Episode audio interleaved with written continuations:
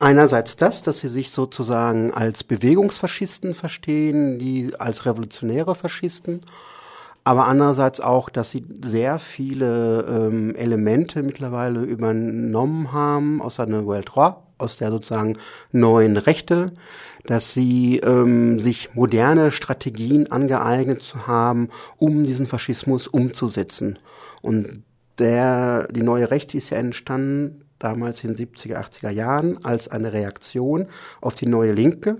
Sie haben sich also angesehen, was eigentlich die Linken gemacht haben, um Erfolg zu haben und haben gesehen, aha, diese Strategien der Linken müssen wir kopieren, müssen wir abändern, um uns sozusagen wieder auf die Agenda zu setzen. Und das macht eben Casa Pound auch und kann da auch sehr gut punkten mit. Täuscht der Eindruck, dass Casa Pound da aber noch weitergeht als rechte Gruppierungen in anderen europäischen Ländern in dieser Adaption äh, von links konnotierten Symboliken, Diskursen, Bildern? Ich gucke mir diese nationale revolutionäre Szene seit ungefähr acht, neun Jahren an. Sie sind verlinkt mit einem Projekt, das Casa Pound auch betreibt. Diese Seite heißt Zentropa Info, die gibt es mittlerweile in zehn Ländern. Und daran lässt sich sehr gut äh, die, die Diskurse in dieser Szene nachvollziehen, auch die verschiedenen Gruppierungen, Auslandsorganisationen, weil die sich immer weiter auch verlinken. Man kann halt feststellen, dass äh, sich dieses Modell halt sozusagen verbreitert, dass die Ideen aufgenommen werden und dass sehr, sehr viele Leute aus ganz Europa nach Italien fahren, um sich das anzusehen. Kleines Beispiel, äh, vor drei Wochen hat es in Saragossa eine Besitzung gegeben, Hoga Social heißt das. Das ist eine Adaption von Casa Pound, von der Nationalrevolutionären Partei MSR. Man kann nach Deutschland gehen, nach Pirna. Die Kreisgeschäftsstelle hat sich Haus Montag genannt und macht auch Adaptionen von Casa Pound. Wir haben diese Zentropa-Seiten in Russland, Ukraine, Frankreich, Belgien, Griechenland, Polen, Tschechoslowakei, Irland und Deutschland sind sie wieder eingegangen. Wir hatten sie in Kanada, wir haben sie in Hongkong. Das heißt, diese Form der ähm, Agitation, der Propaganda ist sehr beliebt bei den Rechten und es ist so, dass es immer von Land zu Land äh, unabhängig ist, wie erfolgreich sie das umsetzen können. Italien ist das erfolgreichste Modell für sie. Nun ist diese Übernahme von linken Strategien, linken Symboliken ja nicht nur auf der ganz oberflächlichen Ebene zu finden, sondern auch in expliziteren Äußerungen. Ich bin neulich auf ein Zitat von Mussolini gestoßen, in dem er sich dagegen verwahrt, dass der Faschismus eine rechte Bewegung sei. Und auch Gianluca Iannone, der Anführer von Casa Pound, hat schon geäußert, dass das Rechts-Links-Schema überholt sei. Inwieweit lässt sich sagen, dass Casa Pound sich in irgendeiner Form tatsächlich versucht, jenseits dieses Schemas zu verorten. Und die spannende Frage dann natürlich auch, inwieweit gelingt das tatsächlich oder ist das bloße Rhetorik? Bei Mussolini muss man sagen, dass er eigentlich vorher ein Sozialist gewesen ist und Chefredakteur der Avanti, bis er sich dann aber zu Zeiten des Ersten Weltkriegs sozusagen dafür verwandt hat, dass Italien als Kriegspartei eintreten sollte in den Krieg, was die Sozialisten eben halt verneint haben. Und da gab es halt den Bruch. Aber die Geschichte von Benito Mussolini war erstmal eine sozialistische Geschichte. Und er hat auch von Italien von einer proletarischen Nation geredet er war sozusagen auf den Weg, ähm, auf den Suche eines neuen revolutionären Subjekt und hat das nicht mehr an der Arbeiterklasse festgemacht, sondern an der Nation. Das heißt, damals gab es auch schon eine Vermischung von diesen linken und rechten Begrifflichkeiten. Aber was Gianluca Janone, der Chef von Casa Pound, heute macht, dass er sich ganz bewusst auf die neue Rechte bezieht und sagt, wir sind weder rechts noch sind wir links, sondern wir sind vorne, wir sind eine Synthese, eine, eine neue Synthese für die Zukunft und macht sich dafür auch für links und rechts angeblich andockbar. Aber wenn man hinter der Kulisse sieht, sie sind eindeutig rechts. Wenn man sich sozusagen als weder links noch rechts definieren will, musst du dich ja sozusagen dazwischen setzen und spielerisch umgehen mit dem, was von links kommt. Das heißt, sie nehmen sich ganz gewisse Personen aus dem italienischen linken Spektrum, die meisten alle, die sind alle verstorben, und äh, drehen die um. Sie nehmen sich einen Teilbereich, was die gemacht haben, und deuten die um. Sie nehmen auch Che Guevara und deuten den um, aber als jemand, der für die äh, für die nationale Befreiung Kubas, für die äh, Identität Kubas, Identität Lateinamerikas gekämpft hat, gegen Globalisierung, gegen den US-Imperialismus und so weiter.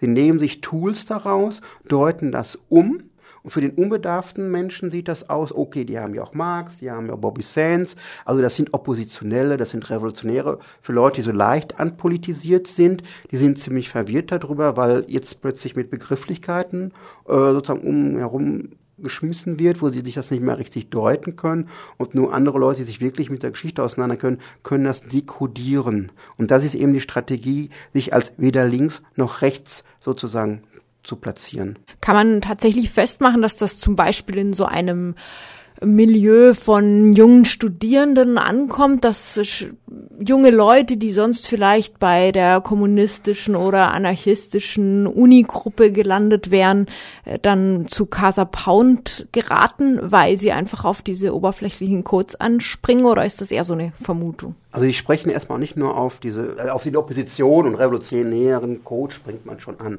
Aber sie machen ja auch, dass sie sehr viel mit populärer Kultur, Alltagskultur arbeiten, Comics, Filme, Klamotten, Musik. Ihre Demonstrationen sind wie Sit-ins gemacht, wie, wie Aktionen von Occupy, wie Aktionen der Ultras. Sie benutzen also alle modernen sozusagen Protestaktionen. Für Jugendliche ist es erstmal überhaupt gar nicht auseinander zu dividieren was wer oder was ist das, sondern es ist ansprechend, ist sehr jugendgerecht aufgemacht und man findet da Anklang. 2009 ähm, ist der Blocco Studentesco mit 11.000 Stimmen gewählt worden. Das heißt, das waren 20 Prozent der abgegebenen Stimmen für die Schülersprecherräte in Rom sind für die Faschisten. Also der Blocco Studentesco, die Studentenabteilung sozusagen. Genau, das Casa ist die Schüler- und Studentenorganisation von Casa Pound. Und das heißt, sie haben ein breites populärkulturelles und so oppositionelles Angebot was die Leute ziemlich gut fischt. Seit Casa Pound 2003 eine Besetzung gemacht hat, hat es immer mehr Besetzungen gegeben. Sie haben insgesamt sechs Besetzungen zurzeit. Seitdem spricht man von den Centri Soziale di Destra, also von den Sozialzentren von rechts. Früher gab es seit Mitte der 70er Jahre nur Sozialzentren von links. Ähm, diese Sozialzentren von rechts sind ein ganz konkreter Ausdruck der Opposition. Das ist nicht sozusagen nur geredet, sondern man hat praktisch etwas besetzt, dem Kapitalismus, dem, dem bösen System abgerungen. Man hat innerhalb der Rechten eine eigene Sphäre sozusagen gebildet. Da gibt es sehr viel synergistische Überschneidungen von Rockergruppen, von Ultras, von, von Nazi-Skins, von Casa Pound-Leuten, die da ein- und ausgehen. Das gibt immer neue Projekte, die da herausgehen. Es ist ein nicht kontrollierbarer Bereich. Es fördert, dass die Leute sich da mit den ganzen anderen Organisationen langfristig aufhalten und sich radikalisieren und dabei einen ganz eigenen Sektor innerhalb der Rechten spielen. Carla Pound ist bis 2012 total gesponsert worden von allen möglichen Rechtsparteien, weil das das erste Mal war seit den 50er, 60er Jahren, dass sie wieder eine, was wie eine Jugendbewegung sozusagen gesehen haben. Kaderbraun bringt uns die Jugend, uns die Wähler, uns die Parteimitglieder. Und an dem Moment, als Kaderbraun sagte, wir wären eine eigene Partei, hat es sozusagen Ärger zwischen diesen Parteien gegeben. Aber Gaza Pound ist ein ziemliches Erfolgsmodell innerhalb der Rechten auch und ein eigener Nukleus, aus dem sich immer wieder neue Sachen kreieren in Italien. Verschiedene rechte Bewegungen in Europa haben ja so ihre verschiedenen Schwerpunkte, vor allem ihre Feindbilder, die teilweise ein bisschen variieren, mal mehr Antisemitismus, mal mehr Islamophobie. Wo ist dieser spezifische Kipppunkt bei Casa Pound, der dann eben aus dieser Bewegung mit revolutionärem Anstrich, mit ganz, ganz oberflächlich gesehen, manchmal sogar etwas linken Anschein eine rechte und eine anti-emanzipatorische Bewegung macht. Ja, das ist auch wieder ein Bezugspunkt aus der neuen Rechten. Es nennt sich Ethnopluralismus, dass man halt sagt, dass jede, also das heißt nicht mehr Volk, sondern Ethnie, dass jede Ethnie sozusagen ihren Platz auf dieser Welt hat und eine Vermischung mit anderen Ethnien natürlich diese Ethnie zerstören würde und den Untergang nicht nur der einen, auch der anderen Ethnie mit sich bringen würde. Das heißt, man muss diese Ethnien voneinander trennen und jede Ethnie sozusagen auch an dem Platz bleiben, wo sie hingehört. Also Türkei den Türken, Deutschland den Deutschen, Frankreich den Franzosen und so weiter. Das ist natürlich, nutzt überhaupt nicht mehr die Begrifflichkeit von Rassismus und es ist in einer Form wertschätzend. Also ich schätze dich als Türke wert, wenn du in der Türkei bleibst oder als Syrer, wenn du in Syrien bleibst. Das ist natürlich ein Tool, das sich ähm, erstmal sehr schön anhört, aber nicht natürlich gar nicht mit den Realitäten messen lässt. Also wenn die Länder zerstört, verwüstet werden durch Kriege oder äh, Dürren und die Leute halt fliehen müssen oder auch wollen, sozusagen verweigert man ihnen den Zutritt, ob man das jetzt als Rassist macht, als Ethnopluralist, in den Resultaten äh, ändert sich es nicht. Das ist abgrenzend ist und diese Worte sind eher Kosmetik. Seit 2013 tritt Casa Pound auch bei Wahlen an. Nutzt das der Bewegung in dem Sinn, dass sie nun über den parlamentarischen Weg auch tatsächlich Zugang zu Entscheidungen im italienischen Staat hat? Oder schadet es der Bewegung eher insofern es ihren revolutionären Anstrich ankratzt? Also es hat mich sehr erstaunt, dass sie zu den Wahlen angetreten sind, aber ich musste ein bisschen nachdenken, weil ich dachte, das ist so eine erfolgreiche Bewegung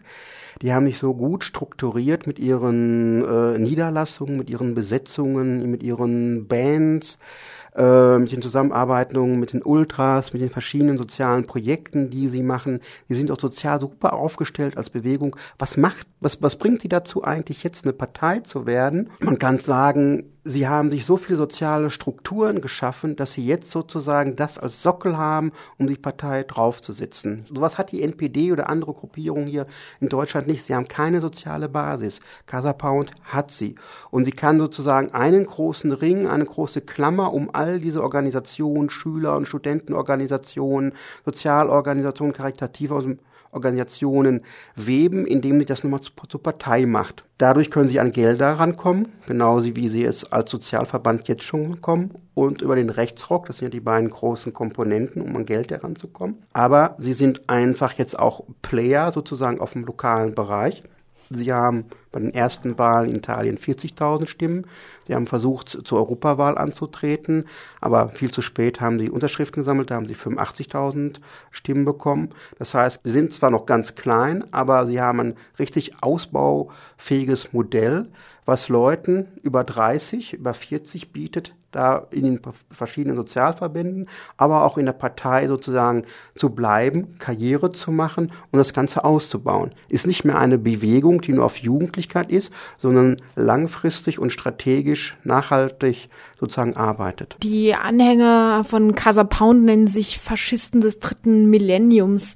Ist es ein Zufall, dass der frühe revolutionäre Faschismus der 1920er Jahre gerade jetzt, also seit 2003, solche Erfolge feiern kann? Nun ja, also die Mitte-Rechts-Regierung ist durchzogen mit Korruptionsskandalen, sondersgleichen. Also von Herrn Berlusconi, von Umberto Bossi und so viele Skandale, die alle haben. Zum Beispiel Alemanno hat nach letztes Jahr ja einem Sozialdemokraten das Bürgermeisteramt überlassen müssen. Ist herausgekommen, dass er ungefähr 2000 Faschisten mit irgendwelchen Posten da versehen hat. Also die stehen einfach auch für eine Politik, dass die Leute immer ärmer werden, dass es immer mehr Ausgrenzung, dass es immer mehr soziale Probleme gibt. Und das ist natürlich sozusagen bei den Intransigenti, bei Casa Pound, bei Forza Nova und so weiter. Sie sagen, wenn wir mit unseren Modellen sozusagen an die Regierung kämen, mit unserem Sozialfaschismus an die Regierung kämen, dann hätten wir diese ganzen Probleme nicht. Ne? Also wir eine ganz gewissen Art des Kapitalismus würden wir Schluss machen, wir würden die Migranten halt alle zurückführen und so weiter und dann hätten wir diese Probleme nicht mehr. Das heißt, innerhalb der Krise kann sich sozusagen ein revolutionärer Faschismus, wie sich Casa Pound sozusagen zu eigen macht, auch punkten, indem er sagt, wir sind nicht belastet, wir sind nicht vorbelastet und wir haben euch eine Alternative zu bieten.